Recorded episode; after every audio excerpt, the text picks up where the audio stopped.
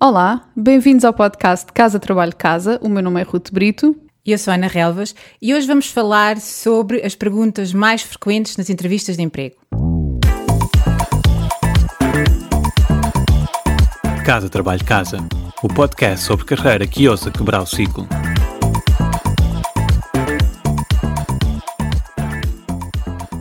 No episódio 20 partilhámos 7 dicas para preparar uma entrevista de emprego e uma delas era irmos preparados para responder às perguntas mais frequentes.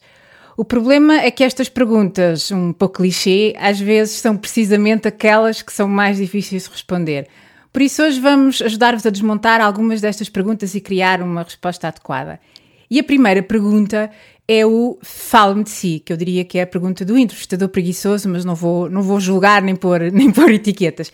E o importante aqui, assim, resumindo para responder a esta pergunta, é que nós não estamos aqui a falar do nosso CV. No fundo, isto é uma oportunidade, um pitch de vendas sobre quem, quem nós somos. Ruth, queres dar algumas dicas práticas? Sim, eu, eu adoro esta pergunta, não é porque gosto de falar de mim, mas porque é uma, é uma pergunta aberta e, portanto, é uma excelente oportunidade para nós dizermos literalmente aquilo que quisermos.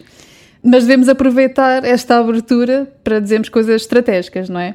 A maioria das pessoas, acho que, pela minha experiência a fazer entrevistas, conta um bocado do, do seu percurso. Tirei este curso, depois fui para aquela empresa e blá blá blá, quase um, uma, uma autobiografia.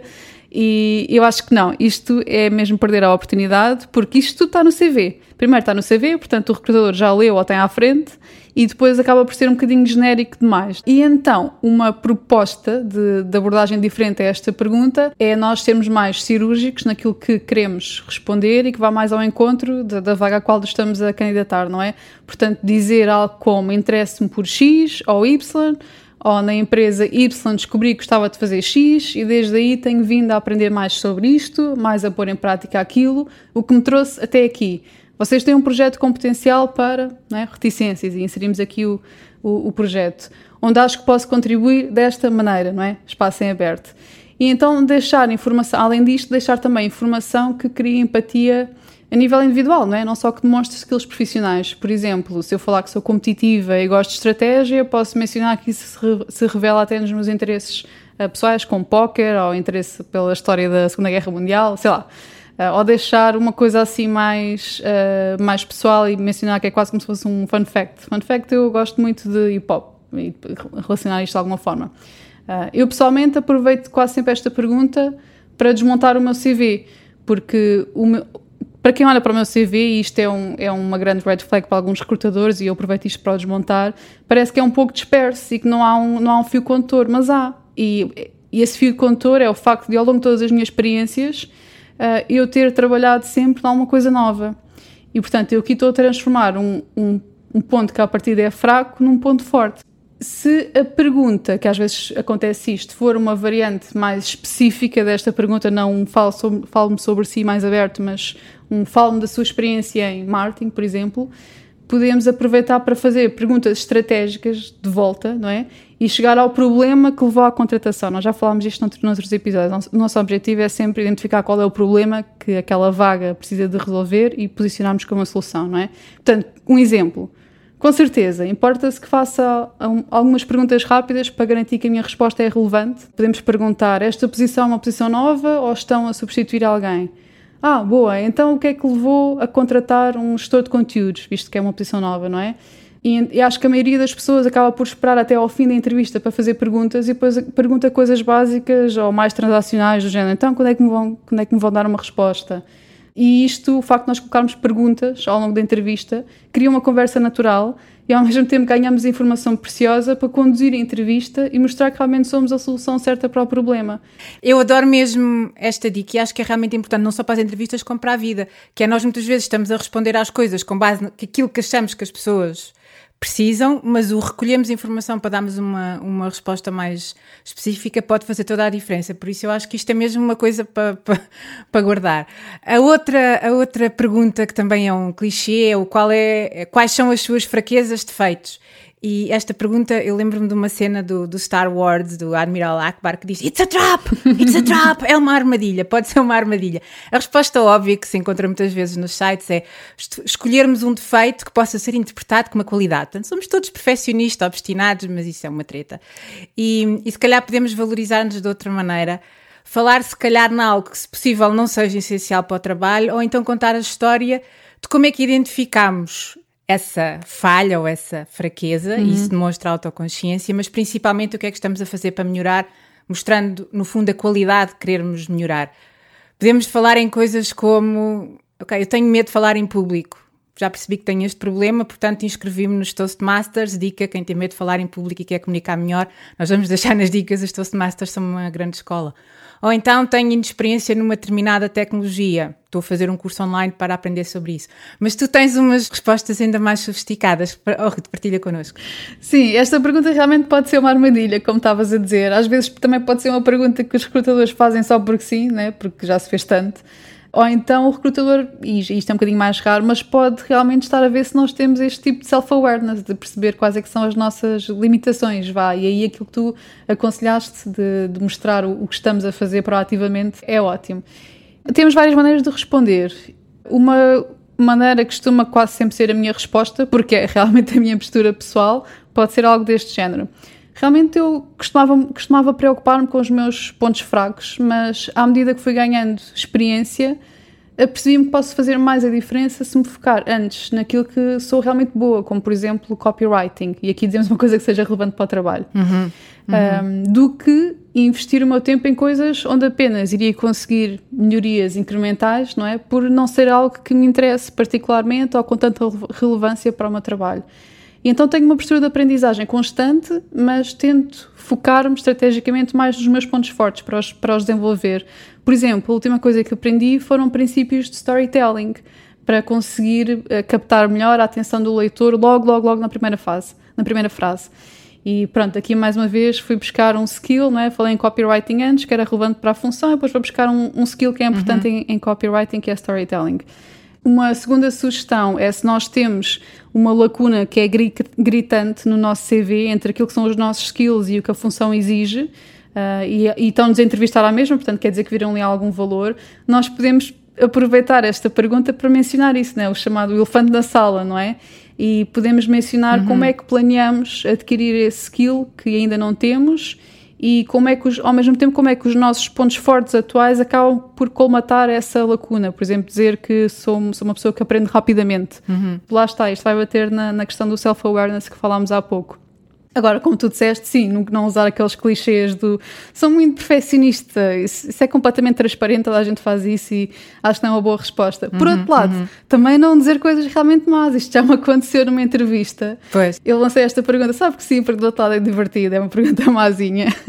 e a pessoa, e o tipo respondeu-me: Ah, um defeito, sou, sou muito prepotente. Ouch. E eu fiquei, eu, desculpa, disseste prepotente? Sim, sim, prepotente. E realmente era, porque ele disse aquilo com uma arrogância e com o nariz empinado, que eu fiquei, ok, pronto. é, sabe que é, e pelo visto gosta okay. de ser.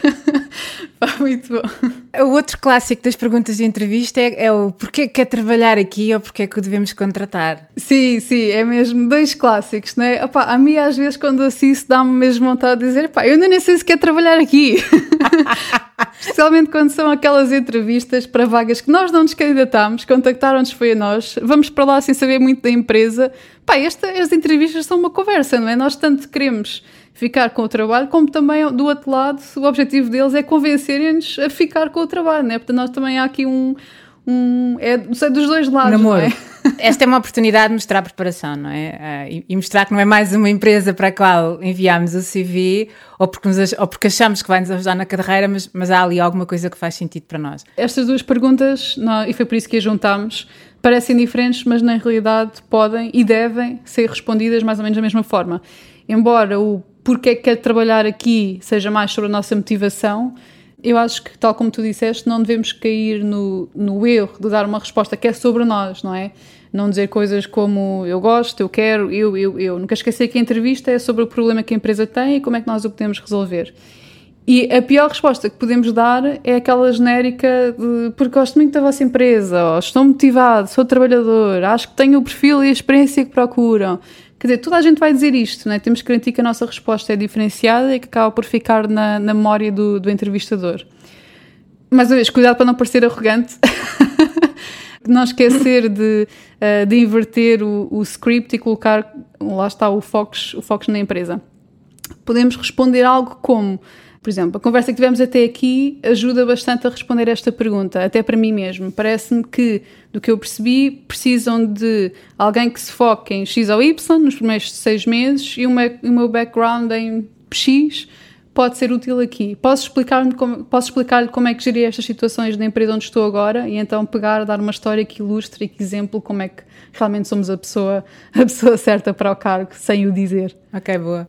Por fim, só queria deixar dois comentários. Uh, estudar as respostas é útil, não é? Mas também temos de ter cuidado para não memorizar, não ir para lá com um guião memorizado, porque isto depois pode criar situações em que nós nos esquecemos do que é que tínhamos, o que é que íamos dizer e depois acabamos por ficar ou nervosos ou então parece que estamos a dar uma resposta artificial e memorizada, não é? A entrevista, mais uma vez, deve ser uma conversa que é, que é tida com, com naturalidade. Este, este estudar pode ser treinar, pode, dizer, pode ser ter, darmos estas respostas a alguém ou dizermos em voz alta, sendo que se durante a entrevista nos esquecermos de alguma coisa que tínhamos pensado dizer, está tudo bem, porque as pessoas do outro lado não sabem exatamente o que é que nós queríamos dizer, portanto, não, não, ir, não ir com esse stress. Certo. E a outro, outra dica. Se nós não sabemos responder uma pergunta, não faz mal. Acontece, acontece a todos mesmo. Podemos simplesmente dizer algo como acho que não estou familiarizado com esse conceito. Importa-se explicar brevemente do que se trata?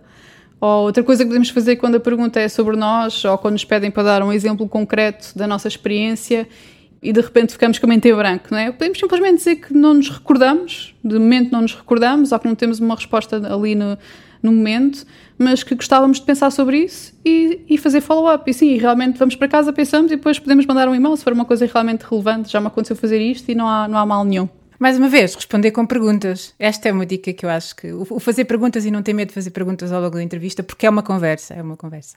Haveria muito mais a dizer, pois a lista de perguntas é longa, por isso ficamos por aqui. Mas se tiverem perguntas que gostassem da nossa, da nossa sugestão, deixem-nos nos, nos comentários e quem sabe nós talvez no futuro possamos gravar mais um episódio sobre as respostas às perguntas, parte 2. Obrigada por nos ouvirem e boa sorte nas vossas entrevistas e que isto vos ajude a obter o, emprego que desejam.